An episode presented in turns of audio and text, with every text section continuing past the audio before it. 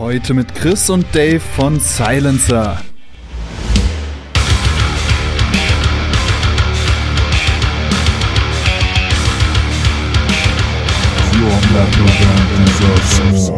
Ja, also mit dem Klick, du bist halt quasi äh, im negativen Sinn jetzt gefesselt, sage ich mal. Du bist natürlich ultra tight, ähm, auf jeden Fall. Aber ich glaube, erstens spielen wir nicht so arg technische Musik, dass wir da wirklich einen Klick dabei brauchen.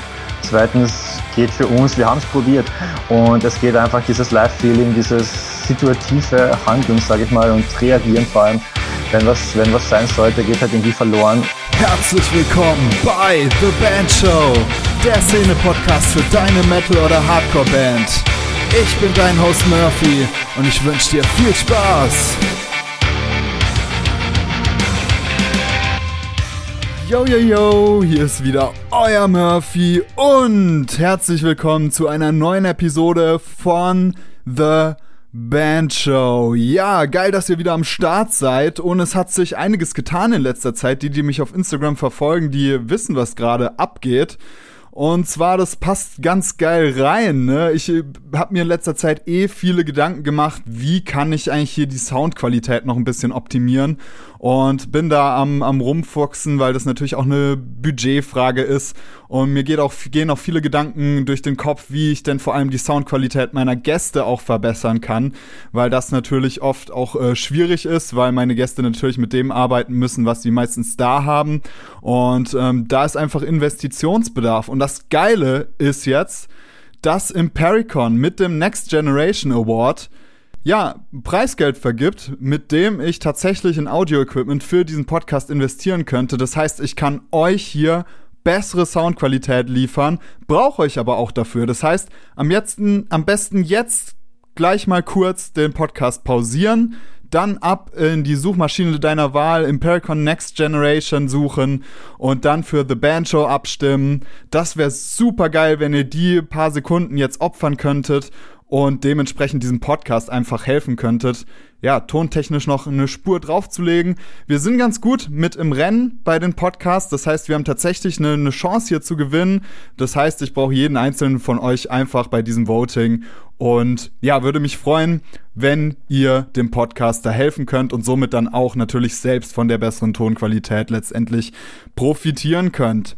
Ja, dieses Mal habe ich mit, mich mit Silencer aus Österreich unterhalten und ein paar von euch kennen diese Band vielleicht nicht, aber sollten sie kennen, weil, und ich sage euch einfach, warum diese Band hier ist, diese Band hat unglaublich viele Shows in ihren ersten zwei Jahren gespielt und zwar in Zahlen gesagt 60 und diese Shows etwa nicht irgendwie in Österreich oder so, natürlich auch, aber die allermeisten Shows im Ausland, wie zum Beispiel in Spanien, in Frankreich, in Tschechien, in Russland, in Ungarn und viele weitere Länder und das alles DIY, ohne Booking-Agentur.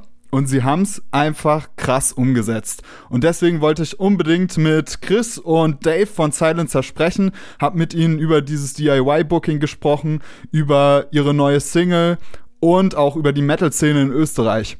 Dabei wünsche ich euch jetzt viel Spaß. Haut rein! Yo, ich bin hier mit Chris und Dave von der Band Silencer. Freut mich, dass ihr da seid. Hi, servus, vielen Dank für die Einladung. Ja, servus. Cool. Bevor wir loslegen, lernen wir euch ein bisschen kennen. Und zwar, Chris, fangen wir doch bei dir an. Du bist wer von Silencer und vielleicht kannst du auch mit ein paar Worten mal sagen, ähm, worum es bei Silencer geht, was das für eine Band ist und woher kommt. Also ich bin der Chris, bin der Sänger von Silencer, bei Silencer, mit Silencer.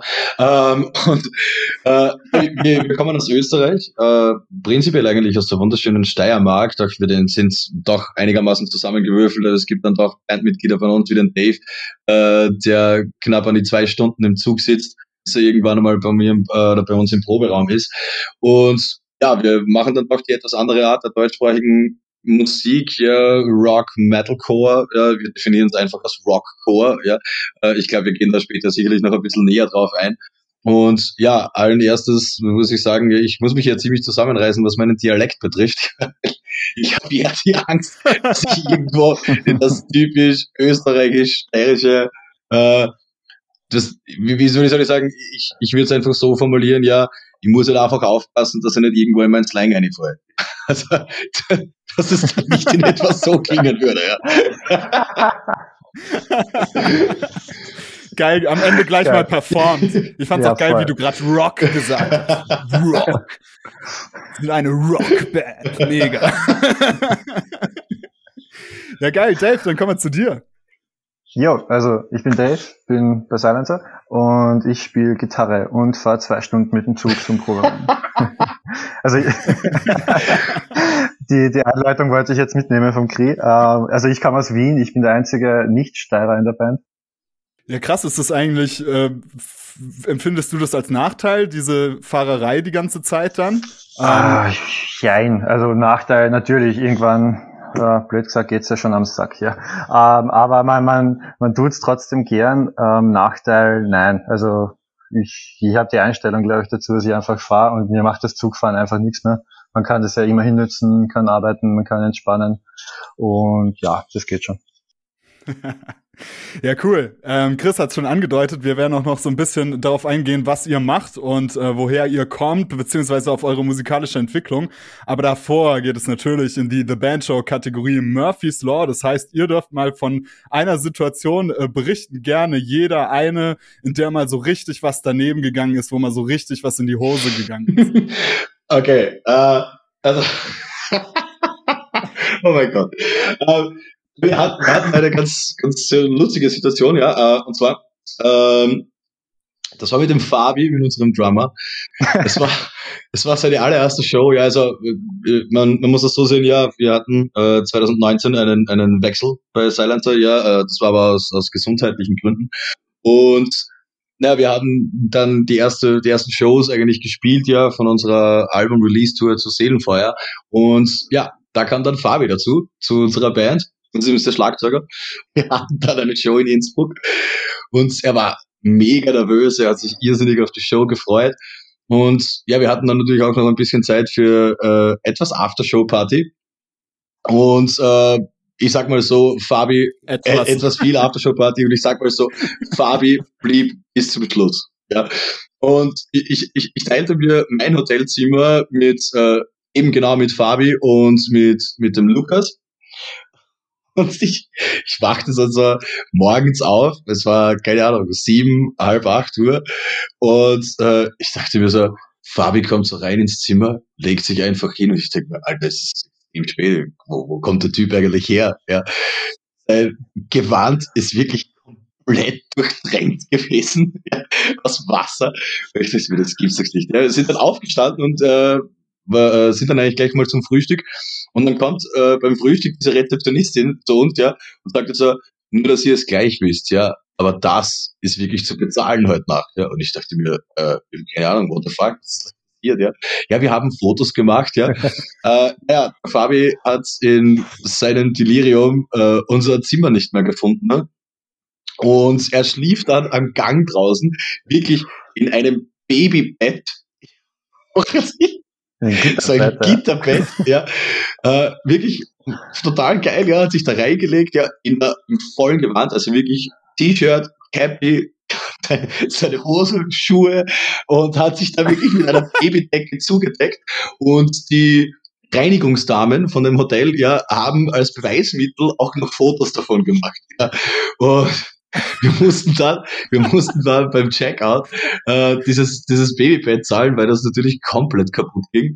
Und, ähm, und wir hatten dann wirklich den Deal mit dem, mit dem Hotel, okay, gut, passt, ihr bekommt das Geld von uns, ja, wenn ihr uns die Fotos schickt. Ja.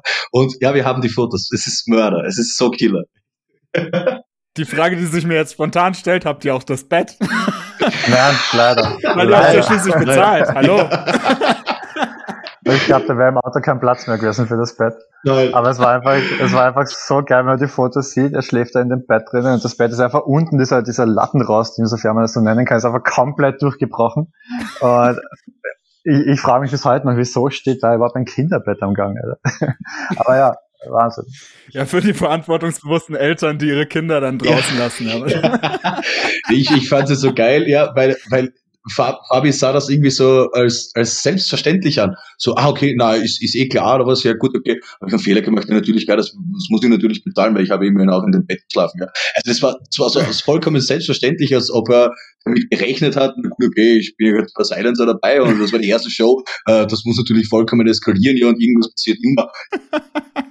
Wahnsinn. ja, geil. Dave, kommt dir noch was in den Sinn? Boah, schwierig. Ich habe die ganze Zeit nachgedacht, wenn ich ehrlich bin. Ähm, ich vielleicht nichts Lustiges, aber irgendwas, wo etwas schiefgegangen ist, war tatsächlich bei einer Tour von uns, die uns zwei Tage davor abgesagt worden ist. Das war nämlich unsere wäre unsere zweite Russland-Tour gewesen. Das ist vielleicht eine kurze lustige Episode. Ähm, und zwar wir hätten die Russland-Tour gespielt mit mit Imminence zusammen. Das war schon alles äh, Release, das war alles fertig, tipptopp. Und äh, zwei Tage davor, natürlich haben wir alle schon Visa gekauft, ja, das muss man ja ewig davor beantragen und waren schon voll happy peppy und schon ziemlich gehypt. Und zwei Tage davor kam dann Bam, Jungs, Tour abgesagt aus den die dubiosesten Gründen, sage ich mal. Ähm, da will ich jetzt nicht näher drauf eingehen.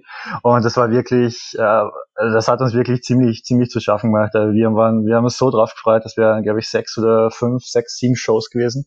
Und wir haben aus unserer ersten Tour schon voll viele Freunde und Fans dort gehabt und die haben sich auch schon gefreut und das war so, okay, fuck, ja. Ähm, und ich habe mich dann irgendwie hingesetzt und denke mal, Alter, irgendwie muss das gehen. Wir haben diese Visas, ja, das sind eine Stange Geld gekostet und alles drum und dran. Wir haben uns um die Flüge, ah, und vor allem die Flüge, jetzt kommst du erst, die Flüge, Alter. Ist alles gebucht und wir haben dann wirklich geschafft, dass wir innerhalb von, glaube ich, ich glaube von, was waren es, zwölf Stunden oder was, haben wir eine Ersatztour organisiert mit äh, Shockran in Russland. Also das war wirklich Last-Minute-Action und was?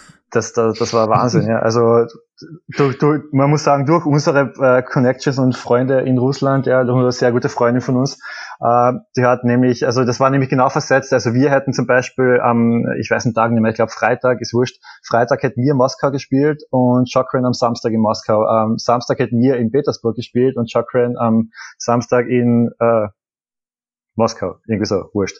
Auf jeden Fall genau, genau versetzt und, und es ist genau ausgegangen, dass wir dann da auf der Tour quasi als Last-Minute Special Act irgendwie da, dabei sind und das war wirklich Wahnsinn. Also das war Talfahrt der Emotionen von kompletter Depression bis alter Mörder und zum Flughafen und geht schon Vollgas. Boah, krass, ey.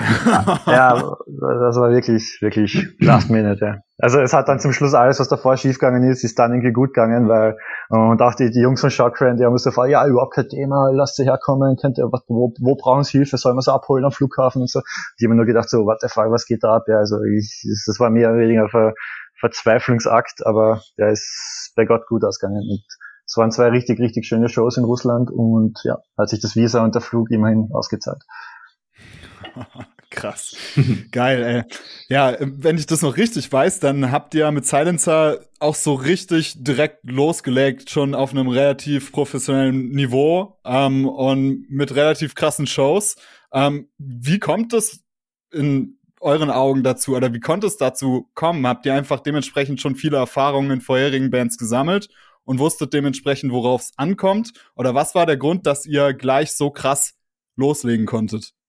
Ja, ich glaube, die Erfahrung, die haben wir auf jeden Fall mitgebracht. Also keiner von uns, also wo wir Silencer gegründet haben, haben wir nicht wirklich diese klassischen Neulinge in der Band gehabt. Also jeder war irgendwie live-affin, war Proberaum, Studio-affin und alles. Das hat sicher einiges erleichtert. Ähm, es hat, glaube ich, ein Grund dafür ist, dass wir wirklich erst dann rausgegangen sind, wo das Paket perfekt war. Also wir haben live für, für jede Eventualität ein Set gehabt wir haben, waren perfekt aufeinander abgestimmt. Wir haben Dutzende Live-Proben gehabt, äh, Performance-Proben und so weiter. Und dann sind wir rausgegangen. Äh, die erste Show lustigerweise in Bratislava als österreichische Band, ganz, ganz normal, ganz normal natürlich. Ja, ja wo, wo, wo sonst, ja, wo sonst. Und, und ja, und dann ist es irgendwie, waren die ersten zwei, drei Shows gespielt und ich glaube die dritte oder vierte Show war dann gleich der, der Main Support für, für Hatebreed in Graz. Ja, und das war so wow, die wir quasi angeboten gekriegt haben und das war einfach Wahnsinn. Und das war sicher, sicher eine der Highlight-Shows bis jetzt von uns. Ähm, zum ersten, weil wir alle, glaube ich, ziemliche Hatebreed-Fans sind. Zum zweiten, weil es unsere erste Mörder-Show war, also wirklich Riesenshow. Und genau, und das ist natürlich, wir legen extrem viel Wert auf Live, äh, Live-Performance, Live-Set und dass das wirklich von vorn bis hinten Hand und Fuß hat und dass wir auch auf der Bühne äh, Unterhaltung bieten, was ja glaube ich von jeder Band irgendwie so die, die Auf Aufgabe ist. Und genau, und ich glaube, das ist sicher eines, wieso wir live hoffentlich und glaube ich gut ankommen und wieso es mhm. dann mehr oder weniger die Anfragen auch wirklich kommen sind so Alter, wir haben euch gesehen live, Mörder, habt Lust bei uns, habt ihr Lust bei uns da und da zu spielen. Das, das war dann am Anfang, ist es ganz gut gegangen in der Hinsicht. Hätten wir so mhm. sicher nicht erwartet, glaube ich. Ja, man merkt auch schon direkt ne, den Fokus bei euch auf, auf Live-Musik und Shows spielen. Ähm, da hast du jetzt ganz viel ähm, drüber geredet. Ist das wirklich eine Erkenntnis, die ihr aus den vorherigen Bands mitgenommen habt, dass ihr gesagt habt, okay, wenn wir wirklich was reißen müssen, dann ist live der absolut wichtigste äh, Sektor für uns. Es ist die Kombi, glaube ich, aber ich finde, live ist das, wo du die Band siehst, vor allem, wo du die Band spürst, glaube ich. Und wenn du da, blöd gesagt, verkackst, dann ist die Band einfach, ja, verkackst du einfach. Und natürlich gehört, äh, vor allem heutzutage, um vielleicht darauf zurückzukommen, was, weil du gemeint hast, die vorherigen Erfahrungen. Ich glaube, als wir vorherige Erfahrungen meinen, da reden wir von fünf, zehn Jahren zurück und bei manchen sogar mehr. Äh, da war das mit Social Media nicht so ein Ding. Ja, da war es halt teilweise wirklich live und Connections und wirklich auf die Events gehen, auf die Shows gehen, da und da. Da war Spotify, das war so, glaube ich, gar nicht erfunden damals.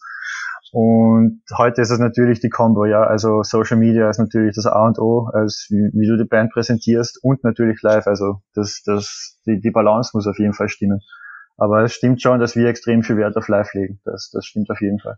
Ja, ich glaube, wir haben da generell einige Sachen einfach anders gemacht. Ja. Also wenn, wenn ich so drüber nachdenke, ja, es war, du, du, du lernst in deiner, deiner früheren Erfahrung, ja, merkst du einfach, okay, das läuft schief, das ist schief gelaufen, das ist schief gelaufen.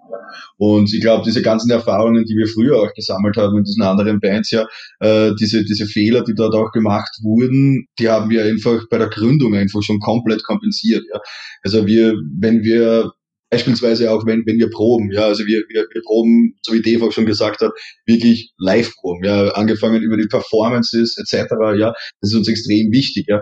Und bei uns, gilt, bei uns gilt auch irgendwie dieses Prinzip, okay, wenn es wirklich um das geht, dass wir Spaß haben. Ja, wir wollen nicht Spaß haben beim Proben, ja, wir wollen Spaß haben bei den Konzerten, unseren Live-Shows. Äh, deshalb sind unsere Proben wirklich extremst, wir, wir, wir halten das ziemlich konzentriert ab, ja, also wir, wir treffen uns ja für einige Stunden und äh, gibt es eigentlich sehr, sehr selten irgendwie so Momente, wo wir wirklich zusammensitzen, ja, äh, viel, viel reden über unser Privatleben oder mal ein, weiß nicht, ein Bierchen trinken oder was, ja, sondern wir sind da wirklich voll konzentriert bei der Arbeit, ja, und, und leben diesen Spaß dann eigentlich echt nur bei unseren Live-Shows auf. Krass, das heißt dann auch, also wenn ihr probt, dann äh, vermutlich dann auch irgendwie mit Klick oder so, oder hat das damit nichts zu tun? Auch genau, richtig. Weil das ist ja oft sowas, was man dann sagt, ne, gerade bei den Bands, die die dann mit Klick und in ihr System proben, die da ist ja liegt's in der Natur der Sache, dass es halt nicht so Bock macht, wie wenn man alle Amps bis zum Anschlag aufgerissen halt mhm. voll abrockt und so.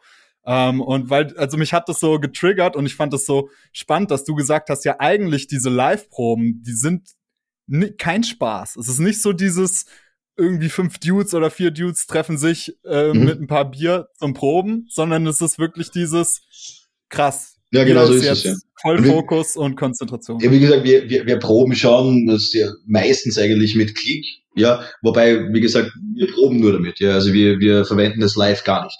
Ja, also live ist wirklich, ah, live, weil live äh, äh, spielen wir ohne Klick, aber im, im Proberaum schon, ja. Geil, da, da würde ich mal gerne nachfragen, warum.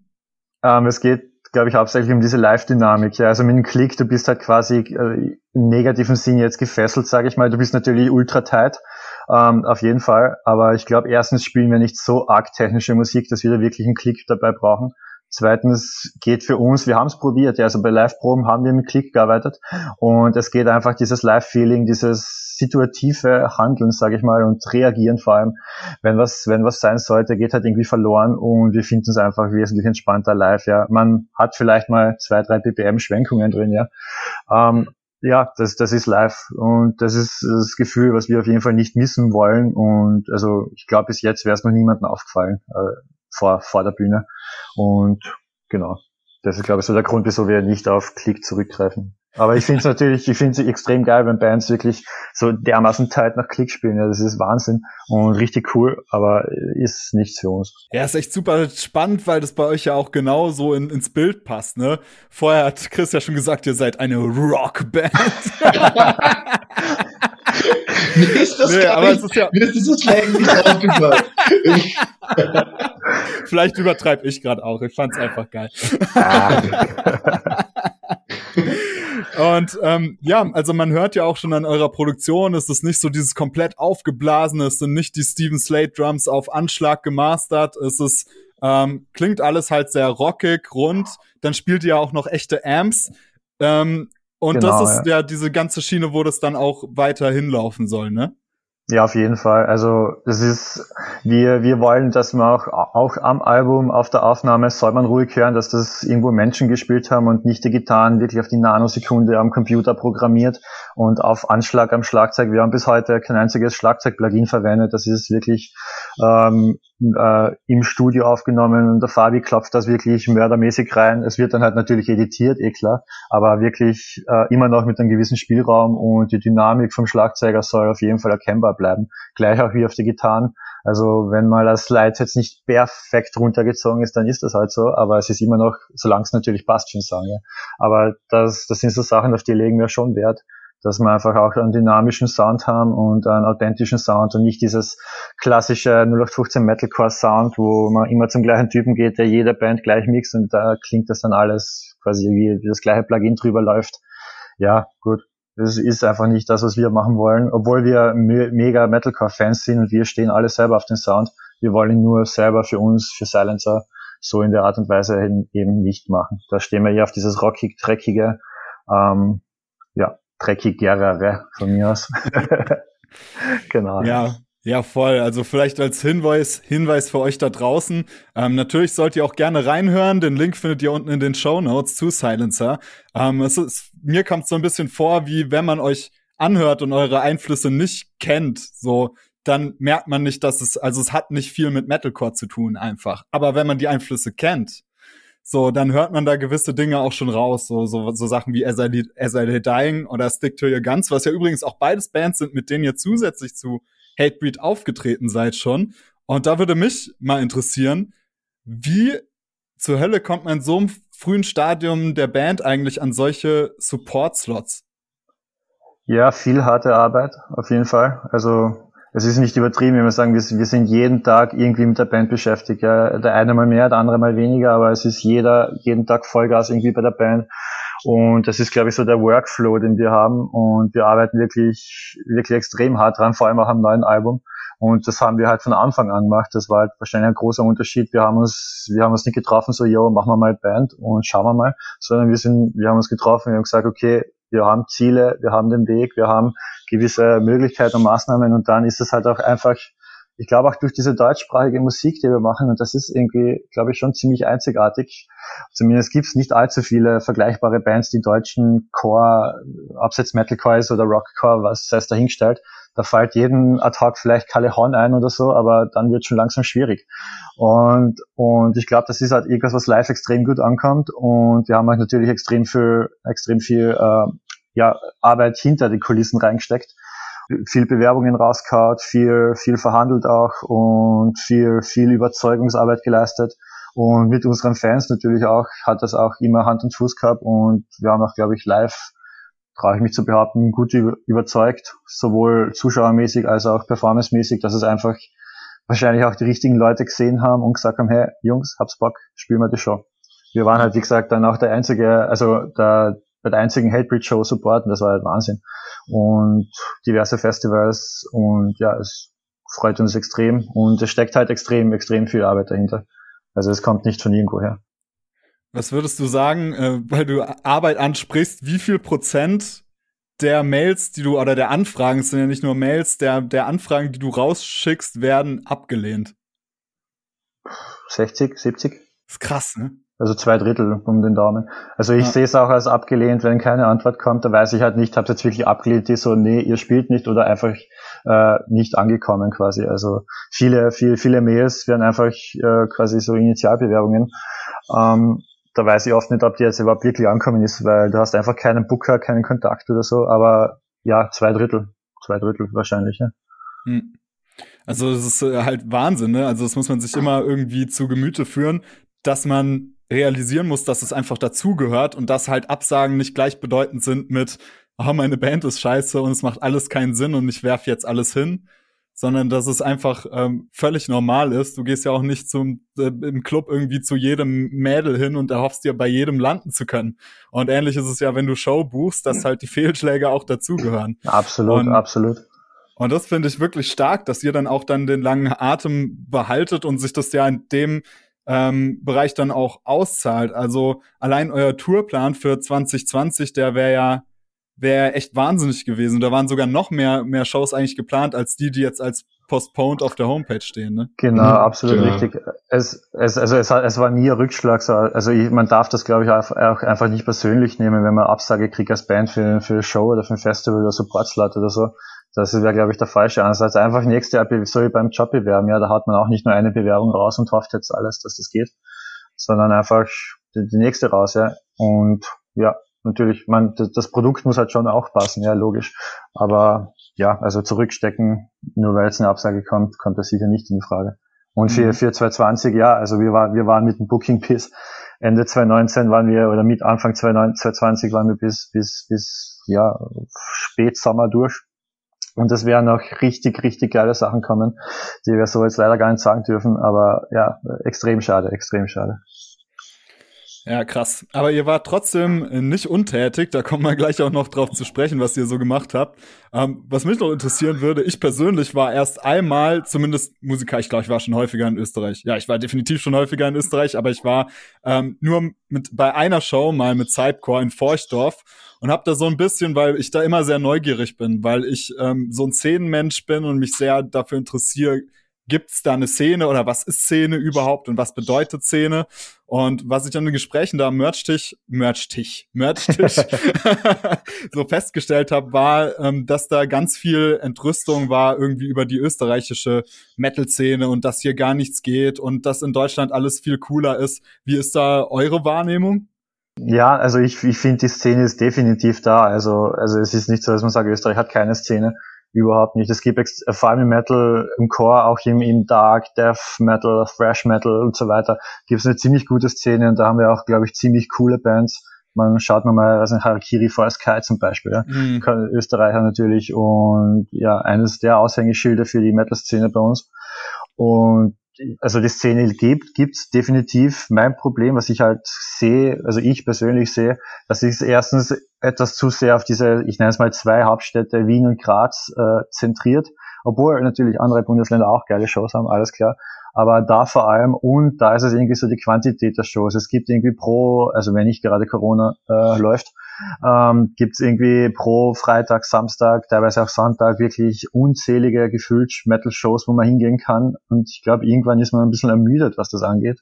Und natürlich spiegelt sich das, glaube ich, auch in der, in der Zuschauerzahl wieder, weil diese, diese intuitiven Showgeher einfach, glaube ich, wegfallen, die sich denken, hey cool, gehen wir heute auf ein Metal-Konzert, was läuft so? Und dann hast du Liste und dann, oh, okay, da mhm. ist dann die, die Qual der Wahl quasi. Und ich glaube, über die Jahre ist auch das, was ich so mitbekommen habe, es gibt extrem viele Shows. Die Clubs hauen wirklich die Slots raus, wie, wie die warmen Semmeln gefühlt. Und ich persönlich finde das halt nicht, nicht wirklich cool. Ich finde es persönlich cool, wenn der Club sagt, okay, wir haben zwei Samstage im Monat, äh, da haben wir fette Rock Metal Night oder whatever. Und da machen wir eine fette Show und nicht, wir haben jeden Freitag, jeden Samstag fette Rock Metal Night. Mhm. also ich glaube, das könnte eventuell ein Faktor sein, aber die Szene äh, gibt's definitiv. Ihr habt euch ja trotzdem dann auch ziemlich krass ähm, jetzt, also finde ich auffällig äh, für eine Band eurer Größe, nach, na, ins Ausland orientiert. Also wenn ich mir hier anschaue, äh, was, was hier für Länder auf der Karte stehen, äh, ja, Tschechien, Prag, äh, Russland, Ungarn, Deutschland natürlich auch, Spanien, ähm, die Schweiz, was hat das für einen Grund, dass ihr euch so stark ins Ausland orientiert? Einfach weil ihr da Bock drauf habt, oder? Ja, also also Bock definitiv. Gesagt, ja, aber natürlich, es ist einfach, es ist glaube ich einfach auch, dass wir einfach gerne live spielen und natürlich ist Österreich, wir wollen die Österreich-Shows doch exklusiv halten. Also wir wollen nicht, äh, wir haben zwei, drei Österreich-Shows mal, außer es kommt mal wirklich wieder sowas wie Hatebreed rein, da, da, ja gut, da fährt die Eisenbahn drüber, das spielen wir natürlich. ähm, naja, aber uns, um, uns gefällt es irrsinnig, wenn wir einfach sagen, hey, wir steigen in den Flieger, wir haben Russland-Tour, passt fahren. Wir haben Anfang 2020 noch das Glück gehabt, die Frankreich-Spanien-Tour zu spielen. Das ist einfach Erfahrung, die kriegst du sehr schwer wieder und das ist einfach das Feeling, was man hat live, fremdes Land, fremde Kulturen, fremde Shows, aber doch irgendwie dieselben Leute, die man trifft, weil jeden irgendwie durch die Musik ist man irgendwie verbunden Und das, das feiert man halt. Das ist extrem spannend, zum Beispiel die Metal-Szene in Spanien oder die Metal-Szene in Frankreich oder die Metal-Szene in Ungarn, Tschechien, Deutschland, Russland, äh, egal wo. Das sind so grundauf verschieden irgendwie, aber doch irgendwie fühlt man sich überall ein bisschen daheim. Und das Reisen einfach mit den ganzen Strapazen dazu auch natürlich äh, gefällt uns halt irrsinnig gut. Und das ist halt, glaube ich, auch das, was, was es ausmacht als Band, einfach live zu spielen und zu bereisen. Mhm, das sehe ich auch so, ja. Ja, krass. Ey. Also gerade für eine Liveband wie euch, die so viele Shows spielt, ähm, muss ja irgendwie das letzte Jahr und auch noch die Teile diesen Jahres auch extrem anstrengend gewesen sein. Ähm, und ihr habt aber jetzt trotzdem, seid nicht untätig gewesen, die neue Single rausgebracht, Deine Nähe tut weh. Ähm, wie war das für euch so? Habt ihr da eine Zeit gebraucht? Musstet ihr euch erstmal erholen von diesem Pandemieschock? bis ihr dann wieder kreativ werden konntet? Oder war für euch von vornherein klar, oh, jetzt, okay, wir können nicht live spielen, wir müssen jetzt irgendwie umsatteln und irgendwie was anderes machen und trotzdem wieder in die Produktion gehen? Ähm, äh, ja, es war gewissermaßen eine Mischung aus beiden. Ähm, wir haben Ende 2019 nämlich unser erstes Album Seelenfeuer-Album released und wollten dementsprechend äh, 2020 wirklich im Fokus von Seelenfeuer stellen, was halt dann gewaltig den Bach untergangen ist. Und da war halt die Frage, okay, was machen wir jetzt? Bringen wir jetzt das, das, das Album quasi, was schon komplett released war und alles drum und dran, bringen wir es dann 2021 raus? Mit dem Hintergedanken 2022 wissen wir aktuell auch nicht, weil keiner, auch heute noch, ja, wir wissen nicht wirklich, wie es weitergeht. Man kann so mittlerweile schon ein bisschen mehr in die Zukunft blicken, aber wir haben zumindest sowas wie Impfstoffe und, und so weiter. Aber das war halt damals Anfang 2020 überhaupt nicht der Fall. Und das war halt gewisse, Unge eine gewisse Ungewissheit, schön gesagt, ähm, die wir dann genutzt haben gesagt haben, hey Jungs, wir haben schon eh so viel Material, wir machen einfach, setzen uns hin, wir machen das zweite Album und wir fangen jetzt irgendwann, wir haben uns dann gesagt, okay, Songwriting steht jetzt wieder an, ja. Und man muss ja dazu sagen, in Österreich waren Proben generell erlaubt während dieses Lockdowns. Also es war nicht wirklich ein, ein Stein im Weg. Wir haben uns nach wie vor wöchentlich getroffen, Songwriting gemacht. Wir haben uns dann im, im Spätsommer äh, 2020 haben wir so eine, so eine Villa am Land gemietet, wo wir wirklich den kompletten Proberaum, das komplette Studio rauf verfrachtet haben. Die ganze Woche haben wir quasi so ein Songwriting-Haus gehabt. Das war Wahnsinn. Das, das hat irre viel gebracht. Das ist eine Erfahrung, die wir in zwei Wochen sogar wiederholen für die restlichen Songs des Albums. Da haben wir eben beschlossen, okay, wir schreiben das jetzt und wir machen das. Ja, das war so der Songwriting-Prozess, Kick-Off zum, zum neuen Album und ja. Also gerade wenn du das so ansprichst, Dave, ja, was, was diese, diese Songwriting Week eigentlich immer wieder betrifft, ja, die wir jetzt auch wieder machen, das ist wirklich so eine Empfehlung, die, die ich wirklich einfach nur rausgeben kann, ja. Also du, du mietest dich wirklich wo ein, ja, wo du sagst, okay, und ich konzentriere mich da wirklich 24 Stunden am Tag, sieben Tage die Woche nur auf dieses Songwriting. Ja.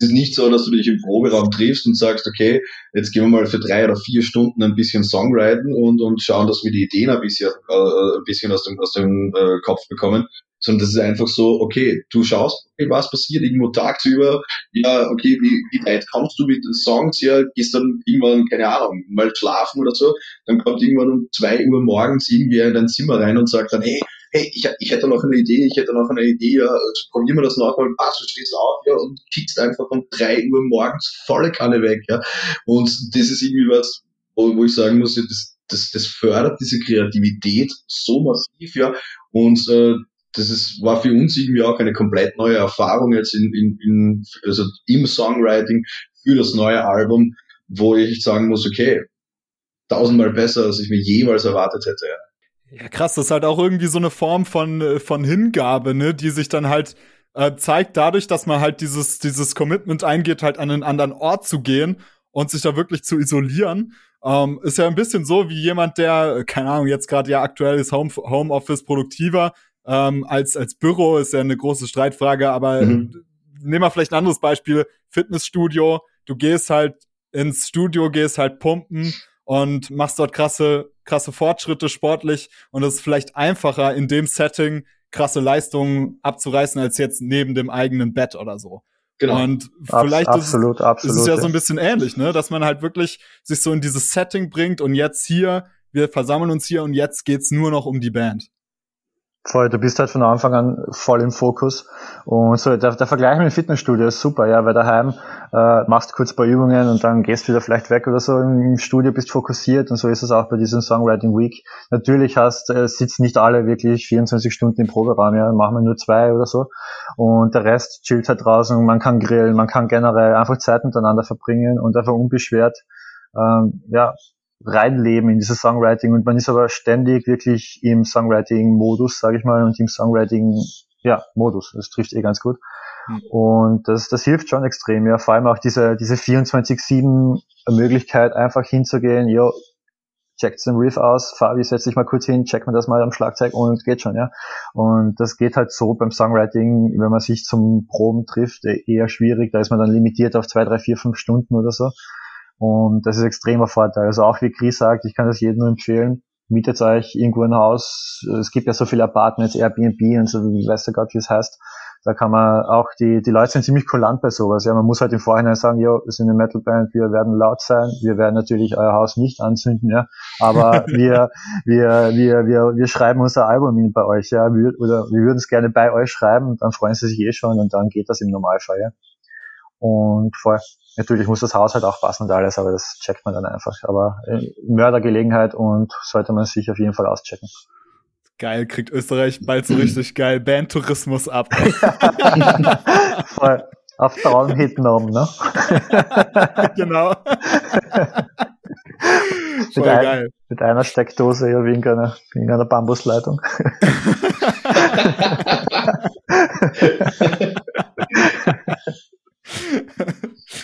Ja, geil. Und dann kam jetzt deine Nähe tut weh raus. Wie zufrieden seid ihr jetzt mit dem, mit dem Release insgesamt?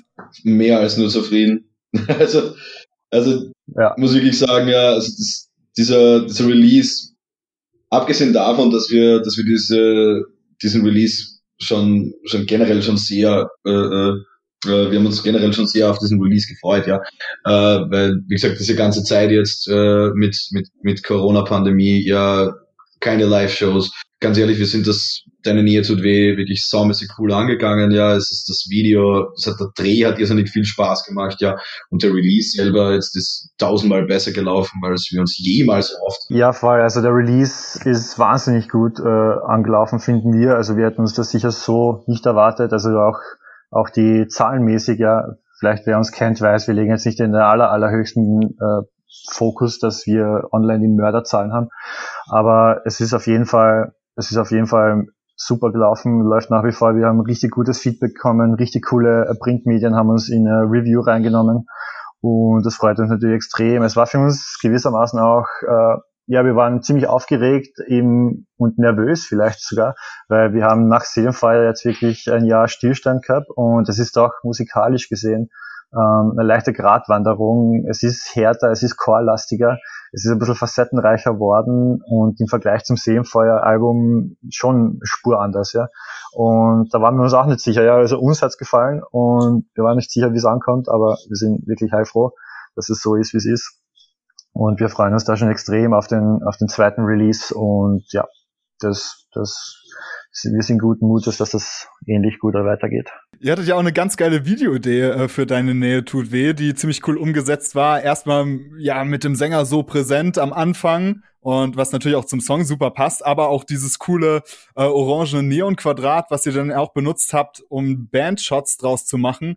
War das tatsächlich so beabsichtigt, dass ihr gesagt habt, okay, wir kombinieren das von vornherein alles und sagen, okay, wenn wir schon mal vor Ort sind, wenn wir schon mal einen Videographer, Vide Videographer da haben, dann äh, gucken wir auch, dass wir gleich Fotos machen und das alles geil aus einem Guss aussieht. Ja, also es war wirklich alles abgestimmt. Man muss vielleicht kurz dazu sagen, dass das nichts mit dem Videographer zu tun hat, also mit der Filmcrew, sondern das war unser äh, Medienfotospezialist. Ähm, Grüße gehen raus an Legi. ähm, ja, kann man schon mal erwähnen. Ähm, auf jeden Fall, er, er war für uns extra dabei, hat wirklich richtig coole Schu äh, äh, Fotoshootings gemacht und hat natürlich auch die Bandfotos gemacht. Und dieser Rahmen zieht sich auch dann, wie man in den nächsten Wochen sehen wird, auf unserem Albumcover. Und wir haben das gleich auch in die ganze Online-Präsenz und in, natürlich auch ins Video mit reingenommen. Und dieser Rahmen, also ich finde, der, schaut einfach mega mächtig aus. Das ist so dreimal ja, drei Meter fetter Neon-Rahmen. Und das war ziemlich eine Challenge, den dazu so schwebend hinzukriegen.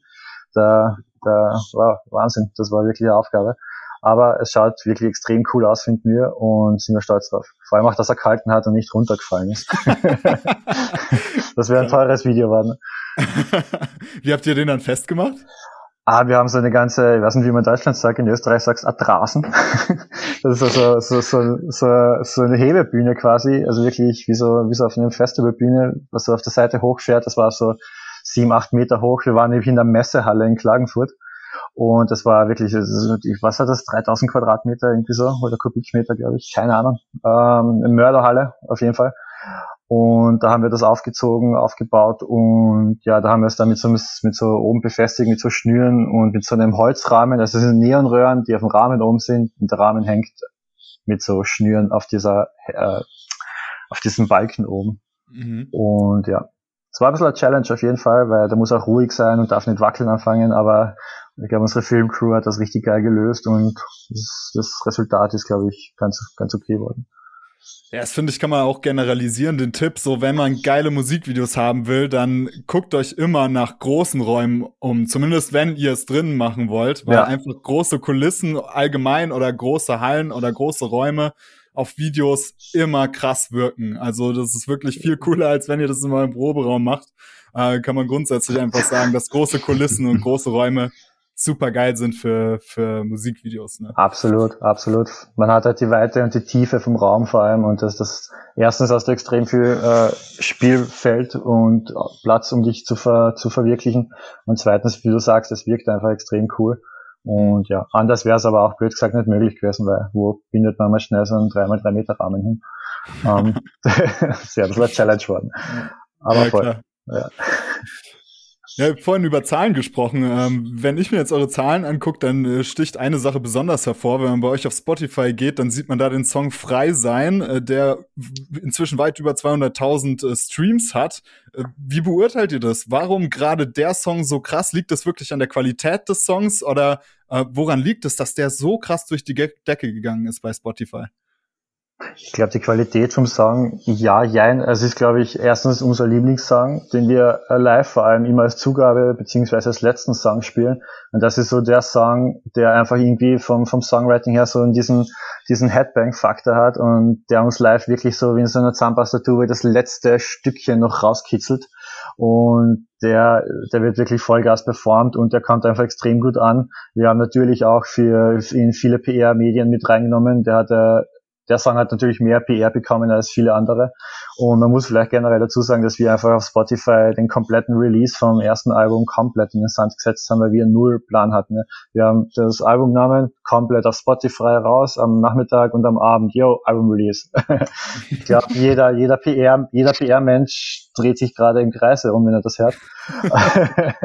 ähm, ja, also wie gesagt, wir, wir haben das komplett vermasselt. Wir haben keine Ahnung gehabt, was wir da machen sollen. Spotify war für uns ja Mittel zum Zweck und nicht irgendwie das zentrale Aushängeschild als Band, was es nach wie vor nicht ist, aber es ist, wir sind uns mittlerweile im Klaren in der Wichtigkeit des, des, des Spotify Streaming, generell Streaming-Portalen im Klaren. Und ja, das war sicher ein Grund dafür. Und der Song kommt auch extrem gut an live. Und ich glaube, das ist irgendwo die ganzen Faktoren, die zusammenspielen, die ihn dann so extrem gepusht haben. Ja, krass. Ich finde es auch ein, ein krasses Statement so in Richtung modernes Marketing. Natürlich sollte es man, sollte man es im Idealfall, hast du ja auch schon angesprochen, nicht so machen. Aber dass man trotzdem, selbst wenn man ein Release so macht, noch so viele Streams auf einen Song äh, kriegt, zeigt ja, was am Ende des Tages entscheidend ist, nämlich irgendwie die Musik und auch die Arbeit, die man als Band hinter diese Musik ähm, steckt und investiert, ne? Ja, auf jeden Fall, absolut. Also ohne die Arbeit, äh, sorry, ich würde sagen, ohne die, ohne die ganze Arbeit ist es, kann, kann es einfach nicht funktionieren. Da bist du Hobbyband und dann, dann ist das halt so. Dann darfst du auch nicht erwarten, dass du irgendwie stabile Zahlen online hast. Deswegen ohne Arbeit keine Chance. Ja, absolut. Ja, geil. Wenn ihr bereit seid, äh, dann kommt jetzt die Sektor der Selters-Runde. Yes. Und ihr müsst euch entscheiden zwischen zwei Optionen und wir fangen mit Chris an. Mhm. Und zwar ist die erste Frage: Shows im Ausland oder Shows im Inland? Wir wollen raus, ja. Also ich, ich sage jetzt immer Shows im Ausland. Geil, ja, es klang ja schon ein bisschen an, dass ihr das einfach halt geil findet, so diese, diese Vermischung dann auch wirklich auf Reisen zu sein, aber trotzdem irgendwie immer zu Hause in den Clubs fand ich auch ein total schönes Bild. Richtig. Geil, dann Dave, Club oder Festival? Ah, die Frage ist so hardcore, wirklich. Das, hm, die verschwitzten Clubs sind mördergeil, aber ich glaube, summa summarum würde ich wirklich sagen Festival. Einfach weil ich glaube, am Festival halt bindest du die Leute ein bisschen länger und die Leute bleiben auch länger, weil natürlich nach dir und vor dir gleich die nächste Band kommt. Und man gut, in, in, im Club auch, ja. Aber am Festival ist einfach das Drumherum, ja, Festival. Das ganze Drumherum gefällt mir mehr, deswegen Festival. Geil. Chris, Nova Rock oder Rock am Ring? Rock am Ring. äh, ey, erstens mal Nova Rock Festival ist saumäßig cool, ja. Aber Rock am Ring allein schon deshalb, ja, weil du könntest zum Beispiel auch noch Rock im Park mitnehmen. ja, geil. Cool, dann zum Schluss noch von euch beiden jeweils. Fangen wir vielleicht mit Dave an, äh, der Nummer 1 Tipp für junge Bands. Äh, seid, äh, boah, schwierig. Da gibt's viele Nummer eins, aber einer ist vielleicht, äh, seid euch im Klaren, was ihr wirklich machen wollt und dann arbeitet dafür. Ja? Also steckt Zeit, Geld, äh, alles rein, was es nötig ist und und geht wirklich die extra Meile. Das ist ein abgedroschenes Sprichwort, aber macht das einfach. Es wird sich auszahlen, wenn alle dabei sind und steckt die Arbeit rein und bringt eine geile Show live auf die Bühne und versteckt euch nicht hinter den Spotify-Zahlen. Ja. Finde ich auch geil, dass du da als erstes gesagt hast, sich auch überhaupt erstmal klar zu werden, was man mit der Band will, ne? Und das dann auch mit den anderen zu kommunizieren. Da hört es ja bei vielen Bands schon auf, dass man sich da gar nicht einig ist und das auch nie ausgesprochen wurde. Und dann nach zwei, drei Jahren merkt man irgendwann total frustriert, krass, das ja. hätte ja gar nicht funktionieren können. Ich glaube, das ist so die, die, das erste Gespräch, was man nach der ersten Probe bald mal haben sollte. Absolut, ja. absolut. absolut es, ist, es, es ist dann meistens dann zwei Leute wollen es komplett zerreißen und manche machen das so Hobbyband-mäßig und das ist voll okay, wenn man eine Hobbyband hat, dann muss das aber auch so kommuniziert sein. Ja. Und dann kann man sich nicht erwarten, dass wir jetzt ähm, Mörder-Support-Shows und dies und die, jene Festivals spielen, wenn du dich nur einmal im Monat zum, zur Probe triffst und sonst nichts machst für die Band. Deswegen, das muss sicher kommuniziert sein und ja, das ist wichtig. Ja, geil. Chris, dann hast du das Schlusswort, dein Nummer eins Tipp für junge Bands. ähm, also man sollte sich selbst da wirklich absolut treu bleiben. Ja, man sollte sich von niemandem einreden lassen, dass man irgendetwas nicht schaffen kann oder dass man irgendwo einfach mal ansteht. Äh, einfach mal irgendwo andere Wege einschlagen als den klassischen Mainstream. Und ja, wirklich einfach dran festhalten, nicht aufgeben und vor allem richtig viel Spaß dran haben. genau, das Wichtigste, Spaß. Geil. Danke euch. Es hat mir echt viel Spaß gemacht. Ey, vielen Dank für die Einladung. Vielen, vielen Dank. Geil. Vielen Dank euch. Dann wünsche ich euch noch einen schönen Abend, genießt ihn und äh, euch da draußen auch eine schöne Woche. Das war's mit Silencer. Checkt unbedingt dein Spotify aus. Link findet ihr in den Show Notes. Bis zum nächsten Mal bei The Band Show. Ciao, ciao. Ciao, ciao. Ciao. Vielen Dank, dass du bis jetzt beim The Band Show Podcast zugehört hast. Ich freue mich riesig darüber und finde es genial, dass es noch Leute gibt, die so viel uneingeschränkte Aufmerksamkeit einem Thema widmen. Du gehörst zu diesen Leuten und da kannst du definitiv stolz drauf sein. Aus diesem Grund spreche ich jetzt auch zu dir und nicht zu den Menschen, die gleich nach den ersten 20 Sekunden wieder wegklicken denn ich würde mich natürlich freuen, wenn gerade du, der dieses Thema wertzuschätzen weiß, noch weitere Möglichkeiten bekommst, um dich weiterzubilden, um weiter an deiner Band zu arbeiten. Da gibt es einmal die Möglichkeit, dass du Patreon wirst. Damit erhältst du Zugang zu einer genialen Community aus ganz vielen Bandmitgliedern, die sich gegenseitig helfen und sich gegenseitig unterstützen. Und ähm, da hängen wir auch regelmäßig zusammen rum, sei es jetzt in Inner Circle Stammtischen oder in den sogenannten Zoom-Clinics, wo wir zusammen mit professionellen Musikern oder Entscheidern aus dem Musikbusiness in einem Zoom-Call hängen und versuchen weiter zu erörtern, was man in der Bandarbeit optimieren kann, um seine Band richtig voranzutreiben.